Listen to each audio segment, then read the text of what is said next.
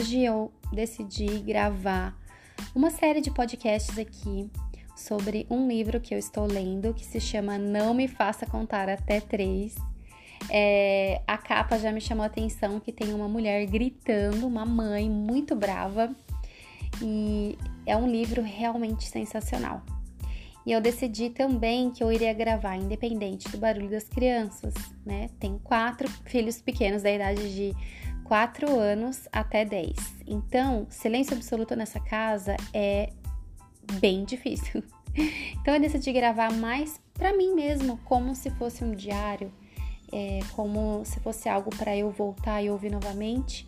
Eu quero gravar um episódio uh, por capítulo, então eu vou resumir cada capítulo aqui em um episódio. E eu quero compartilhar também. Você que é mãe, que deseja ouvir, você também é convidada. É como se fosse o meu diário, mas ao invés de ser escrito, é gravado aqui em áudio. Então, espero muito que você goste desse livro, como ele tem sido um divisor de águas na minha vida. Eu tô no último capítulo dele. E na verdade eu tô até triste que ele está acabando porque é muito bom. Eu tenho certeza que eu vou reler daqui um tempo e eu quero começar agora o primeiro capítulo. Ele se chama o chamado celestial da maternidade. Então ela começa dizendo aqui que ela ela estava dentro da banheira, num banho cheio de espumas e se questionando, né, a, como a vida dela mudou completamente. E ela foi ali abrindo o coração dela, da autora, né, é, dizendo que como que a vida dela foi transformada. Ela tinha um carro bem legal, agora ela dirige um carro que cabe um time dentro. E antes ela ouvia músicas, assistia filmes, e agora tudo que ela ouve é, tem um dinossauro roxo ou vegetais cantando. E é exatamente assim. Você que é mãe, você sabe que o nosso mundo ele é transformado mesmo pelos nossos filhos. De repente a gente tá cantando todas as musiquinhas de criança, a gente sabe né, as vinhetas dos desenhos, a gente decora tudo porque é só o que nos cerca, né?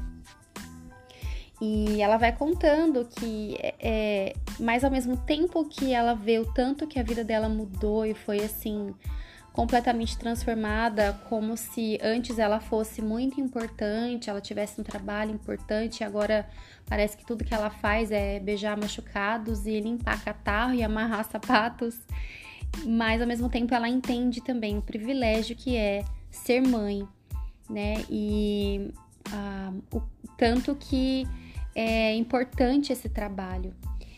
E aí ela até coloca aqui, vou dar uma lidinha. Tive o privilégio de ouvir as esperanças e os sonhos de um lindo jovem que pensa que eu sou a melhor mulher do mundo.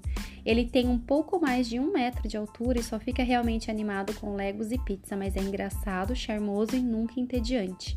Eu também pude ver o sorriso brilhante e precioso iluminar o doce rosto da minha filha de 5 anos de idade quando tirei um tempo para invadir a casa da Barbie com alienígenas verdes enquanto ela gritava de alegria, meu coração se derretia.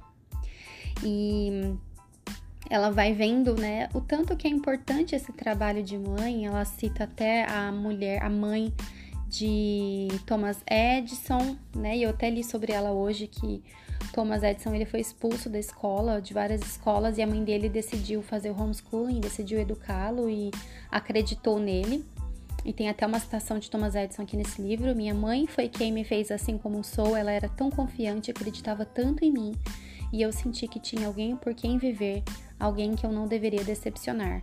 Ela cita também o Abraham Lincoln, que descreveu a mãe dele como a principal responsável por tudo que ele se tornou a, o George Washington também, que disse que a mãe dele era a mulher mais linda e ele devia tudo a ela e atribuía todo o sucesso dele, a educação moral, intelectual e física que ele tinha, ele tinha recebido da mãe.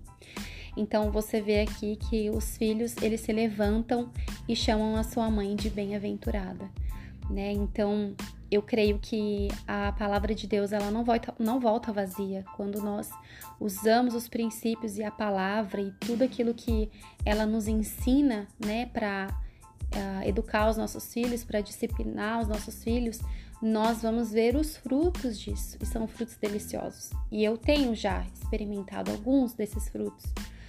aqui nessa minha jornada de mãe. Não é nada fácil, é um desafio em que todos os dias eu dependo 100% da graça, da paciência, de todos os frutos do espírito, né, e da sabedoria do alto para poder educá-los no caminho do Senhor mas é muito gostoso ver os frutos disso, né? E eu sei que conforme eles vão crescendo e vão passando pela fase da adolescência, da vida adulta e depois casados e com os filhos deles, os meus netos, eu vou ver muito mais ainda os frutos.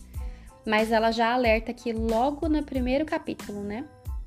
Que é sobre o orgulho, que esse, esses frutos né, que você vai ver na criação dos seus filhos, a obediência deles, o temor do Senhor, a conversão deles, que todos esses frutos não sejam para nós, mães, como motivo de orgulho, né? Porque a Bíblia diz que o orgulho precede a queda e em Provérbios 8:13 diz: "O orgulho é tão ruim que ele é listado até como uma das coisas que Deus odeia".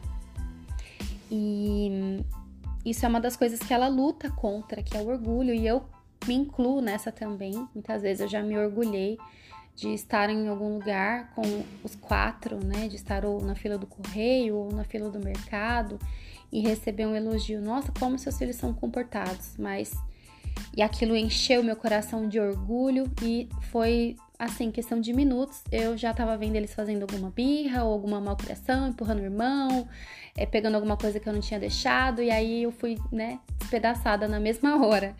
Então, ela nos alerta também sobre o orgulho e ela até conta uma história muito engraçada aqui que eu quero compartilhar com vocês. Ela estava no mercado e, e assim, tava muita, muita fila, muita gente comprando naquele dia. E bem na frente deles tinha uma família com dois filhos pequenos, a mãe, né, e os dois filhos pequenos. E aí um dos filhos abriu a geladeirinha e pegou uma coca. E a mãe tinha falado: "Eu não deixo você pegar. Não se atreve a ir à geladeira". E o menino foi. Aí ela disse: "Não se atreva a abrir esse refrigerante". E ele abriu, sentou e tomou. E ela falou: "Olha, seu pai, quando ele chegar em casa, ele vai ouvir tudo que vocês fizeram. Eu já tô por aqui com vocês. E que mãe que nunca falou isso pro seu filho, né? E enquanto ah, tava tudo aquilo acontecendo, não tinha como ninguém deixar de ver, porque, né, era a única coisa que tinha para ver era aquela cena na fila da, do caixa. Então, ela, na mesma hora, se orgulhou quando ela olhou para os filhos dela e viu que eles estavam super comportados. E ela se orgulhou no coração dela, né? E engraçado que o orgulho dela foi quebrado ali na hora, porque em poucos segundos uma, a filha dela falou assim: Mamãe, você soltou um pum! E ela falou isso muito alto. E a mãe, minha filha, fica quieta. E ela falou assim: Olha, eu não sei o que foi mais vergonhoso: se foi o grito dela falando que eu soltei um pum, ou se foi o minuto seguinte que todo mundo percebeu que realmente o que ela falou foi verdade. Então ela, ela termina esse capítulo dizendo: Olha, é, não seja orgulhosa, né? E em vindo a soberba sobrevém a desonra, que tá lá em Provérbios 11, 2. Aí ela termina assim: Querida mãe, ao experimentar o sucesso na criação de seus filhos, por favor, não se torne orgulhosa. Solte um pum em um supermercado. Então, eu termino esse podcast aqui, deixando para você, compartilhando aqui com você também esse resumão do primeiro capítulo. Quero te aconselhar a ler, né? Porque eu tenho certeza que Deus vai falar com você mas ele é um livro bem fácil de ler, muito cativante. Os capítulos eles não são entediantes, eles são muito sinceros, muito pontuais, né? E mexe muito com a sua maternidade, mexe muito com o seu orgulho. Eu chorei várias vezes lendo esse livro, porque eu me vi muitas vezes ali cometendo alguns erros que eu não quero mais cometer e me senti desafiada a ser uma mãe melhor e depender totalmente do Senhor. É isso.